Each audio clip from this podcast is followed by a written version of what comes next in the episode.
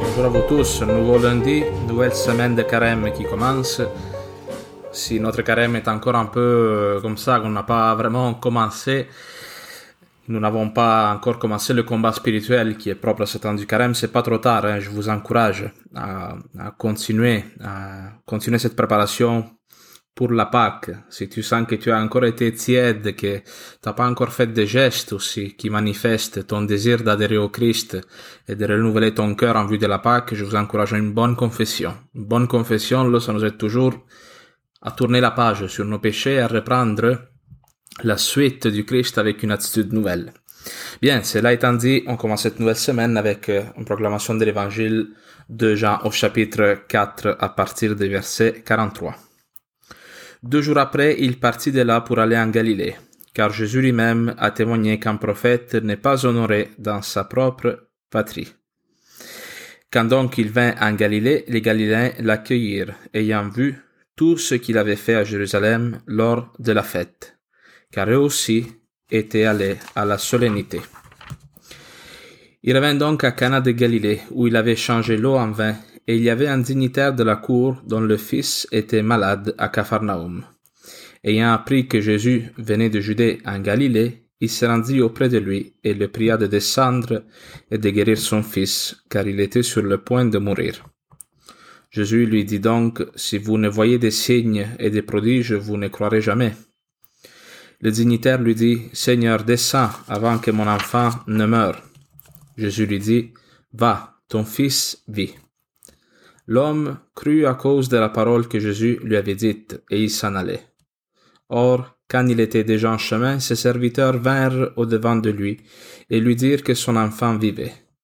Il leur demanda donc à quelle heure il s'était trouvé mieux. Ils lui dirent, Hier à la septième heure, la fièvre l'a quitté. Le père reconnut que c'était l'heure où Jésus lui avait dit, Ton fils vit. Et il crut, lui et toute sa maison. Ce fut un second signe que Jésus fit venant de Judée en Galilée. Acclamons la parole de Dieu, louange à toi, Seigneur Jésus. Alors, l'évangile d'aujourd'hui s'ouvre en disant deux jours après, il partit de là pour aller en Galilée. Qu'est-ce qui était arrivé avant ce texte? Jésus a eu le dialogue avec la Samaritaine, à côté du puits, euh, où Jésus se présente comme étant la source d'eau vive. Jésus passe deux jours en Samarie parce qu'après cette, ce dialogue qu'il a avec la Samaritaine, il y a beaucoup de gens qui adhèrent en lui. Beaucoup de gens qui commencent à croire en lui à cause de la parole prophétique qu'il a donnée à cette femme. Et c'est surprenant de voir quand même que Jésus est accueilli en Galilée, après avoir été en Samarie, parce que les Samaritains étaient considérés par les Galiléens et par tous les Juifs pieux orthodoxes comme étant euh, euh, une forme de secte dans le fond, comme étant des hérétiques. Et euh, les Galiléens n'avaient aucun lien avec les Samaritains.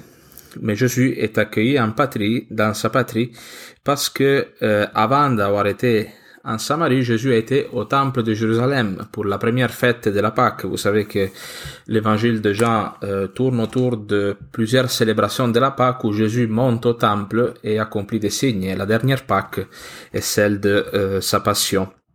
Et tous les Juifs, ceux de Galilée comme ceux du monde entier, ils devaient monter au temple de Jérusalem pour la Pâque. Et ont vu Jésus qu'il a accompli euh, des signes. Cela est rapporté d'ailleurs dans le euh, chapitre 2 de Jean, verset 23. On dit ceci.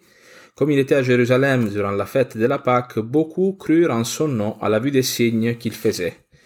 Mais Jésus, lui, ne se fiait pas à eux parce qu'il les connaissait tous, les connaissait tous et qu'il n'avait pas besoin d'un témoignage sur l'homme, car lui-même connaissait ce qu'il y avait dans l'homme. Ça surprend un peu ceci parce que euh, dans l'évangile de Luc, par exemple, Jésus euh, commence son ministère en Galilée et il est refusé dans la synagogue de Nazareth. Il y a d'autres textes aussi dans l'évangile de Marc qui disent que les gens considèrent l'humanité de Jésus et ne reconnaissent pas en lui le Fils de Dieu. hein. Alors là, ces Galiléens ont vu Jésus accomplir des signes, des miracles, et là, ils l'accueillent. On voit un changement d'attitude de leur part qui est basé sur le fait d'avoir vu Jésus à l'œuvre. Alors, euh, ça, ça nous introduit déjà au problème qui est posé dans ce texte, qui est croire en Dieu ou versus tester Dieu, tester la foi, tester la, la véracité de ce que Dieu fait et ce que Dieu est en demandant des signes. Alors, eux croient parce qu'ils ont vu des signes et ils accueillent Jésus. Et euh, donc, on dit que Jésus, il revint à Cana de Galilée. Qu'est-ce qui est arrivé à Cana de Galilée? Vous vous en rappelez, Jésus, il a participé à une noce, une noce où le vin est venu à manquer, vin qui est symbole de la fête, de la vie éternelle, et Jésus, il a transformé l'eau, l'eau qui est l'image du péché, qui est une image de la mort, une eau qui en plus était enfermée dans des jarres qui étaient utilisées pour les purifications rituelles des Juifs, donc une eau qui était, si vous voulez, dans un certain sens impure, il a transformé cela en vin, en fête, en joie. Et ce miracle des noces de Cana, de Cana est un peu comme l'introduction de tout l'évangile de Jean. Dans les noces de Cana, Jésus, euh, il donne un avant-goût de ce qui sera le sens de sa mission, nous faire passer de la mort à la vie, de la tristesse à la joie. Et on mentionne ce miracle parce que Jésus justement va faire une guérison. Le miracle des de Cana euh, préannonce ce que Jésus va faire avec euh, le fils de ce dignitaire.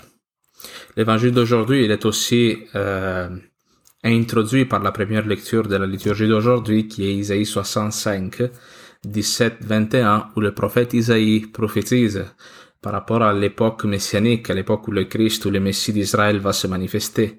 Et on dit ceci, je vais recréer Jérusalem pour qu'elle soit exultation et que son peuple devienne joie. J'exulterai en Jérusalem, je trouverai ma joie dans mon peuple. Et surtout cette phrase est importante pour le texte de l'évangile que nous écoutons aujourd'hui.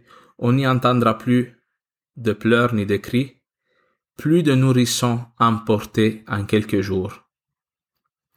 Ah, on prophétise qu'il n'y aura plus comme une forme la mort dans le fond des nourrissons, des, des, petits enfants. Et Jésus va justement dans ce texte guérir un enfant qui est mourant pour annoncer encore une fois que le royaume de Dieu est là, que le royaume de Dieu est inauguré euh, par lui. Alors il y a cet homme qui s'approche de Jésus, dignitaire de la cour, et lui demande d'aller à Capharnaüm. On dit que Jésus est à Cana, donc il doit se déplacer de quelques kilomètres, il doit se rapprocher du lac. Ayant appris que Jésus venait de Judée en Galilée, il se rendit auprès de lui et le pria de descendre, de guérir son fils, car il était sur le point de mourir. Alors cet homme est désespéré parce qu'il voit son enfant qui approche de la mort et Jésus a cette réponse qui nous semble un peu étrange. Cet homme, comme tout bon père, tout bon parent, il est inquiet pour le sort de son fils. Et Jésus dit, si vous ne voyez pas des signes et des prodiges, vous ne croirez jamais. Hein? Jésus est comme encore une fois frustré un peu par euh, ce désir que les gens ont de le contrôler, de s'assurer la providence de Dieu, mais de ne jamais passer à la foi, de ne jamais passer à un acte de foi libre, total, qui euh, permet une forme d'abandon, une forme de liberté face aux inquiétudes aussi, face à la peur de mourir. Jésus va donner une parole à cet homme, et cet homme, il aura à se fier à cette parole. Parce que Jésus ne descend pas avec cet homme à Capharnaüm chez lui. Jésus lui dit, va, ton fils est guéri. Alors cet homme, il doit passer du désir qu'il a de contrôler l'action divine à la foi. On dit souvent que l'image comme la plus parfaite de toute la Bible de ce qu'est la foi, c'est Abraham. Abraham est le père de la foi. Et quelle est l'histoire d'Abraham? On l'a mentionné déjà plusieurs fois. Abraham est un homme qui est vieux, fatigué et surtout découragé parce qu'il n'a pas une terre et il n'a pas un fils. Dieu se manifeste à lui et lui dit, mets-toi en chemin vers un pays que je t'indiquerai. Dieu ne dit à Abraham ni où est-ce qu'il doit aller, ni comment il va faire pour lui donner cette terre et cet enfant qu'il désire tant.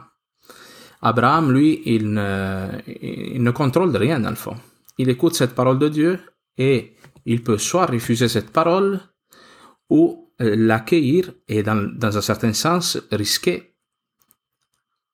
Mais Abraham, sans connaître tous les détails, sans avoir toutes les pièces du casse-tête, il se met en marche en ayant confiance que Dieu lui indiquera la route peu à peu.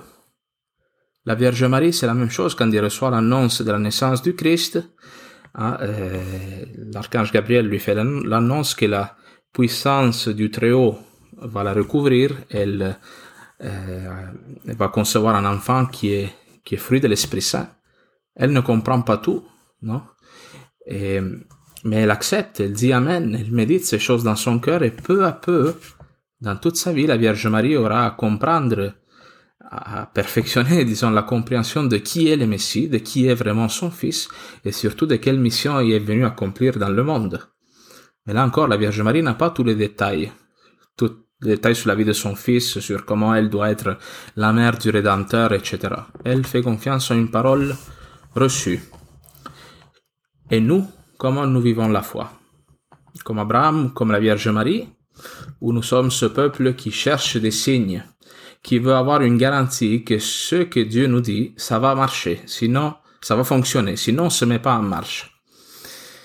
Nous pouvons vivre toute notre vie comme paralysés par la peur parce que à, désirer avoir un contrôle sur notre vie qui nous échappe. Et comme ce contrôle-là, on l'a pas, on ne bouge pas. On reste immobile, paralysé par la peur de la souffrance, par la peur de l'échec.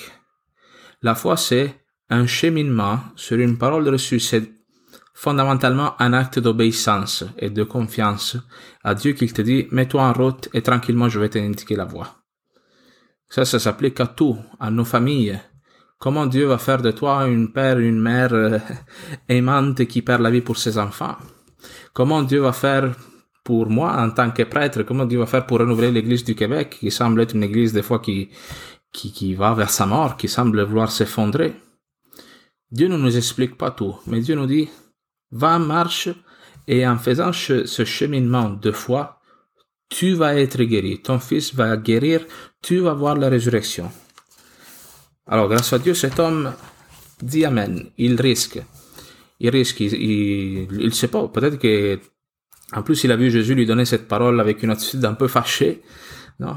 Sûrement que cet homme, il a dû avoir un peu de doute en retournant chez lui. En disant, bon, là, je vais y aller, mais peut-être que je vais retrouver mon fils mort. Parce qu'en plus, dans le temps que cet homme, il, le temps que cet homme prend pour aller chez Jésus et retourner, il n'a pas pris d'autres moyens pour essayer de guérir son fils. Il a renoncé à d'autres pistes de solutions qu'il aurait pu prendre. Hein? Alors, cet homme fait le chemin du retour, le chemin de la foi, pour découvrir qu'au moment même où Jésus lui a donné cette parole, son fils est guéri. Alors moi j'espère que ce texte nous donne euh, euh, cet abandon, cette foi, il nous aide un peu à être moins control freak, je dirais, comme on dit en anglais, hein? un peu stressé par le contrôle, par, par le fait de vouloir réaliser nos plans et de vouloir comme s'assurer la bénédiction divine. Dans le fond, dans cet acte que le peuple a de toujours chercher des signes, à la base de ça, il y a un doute profond sur l'amour de Dieu. Parce que si tu es certain que Dieu t'aime et qu'il agit, tu n'as pas besoin de demander constamment des preuves au Seigneur.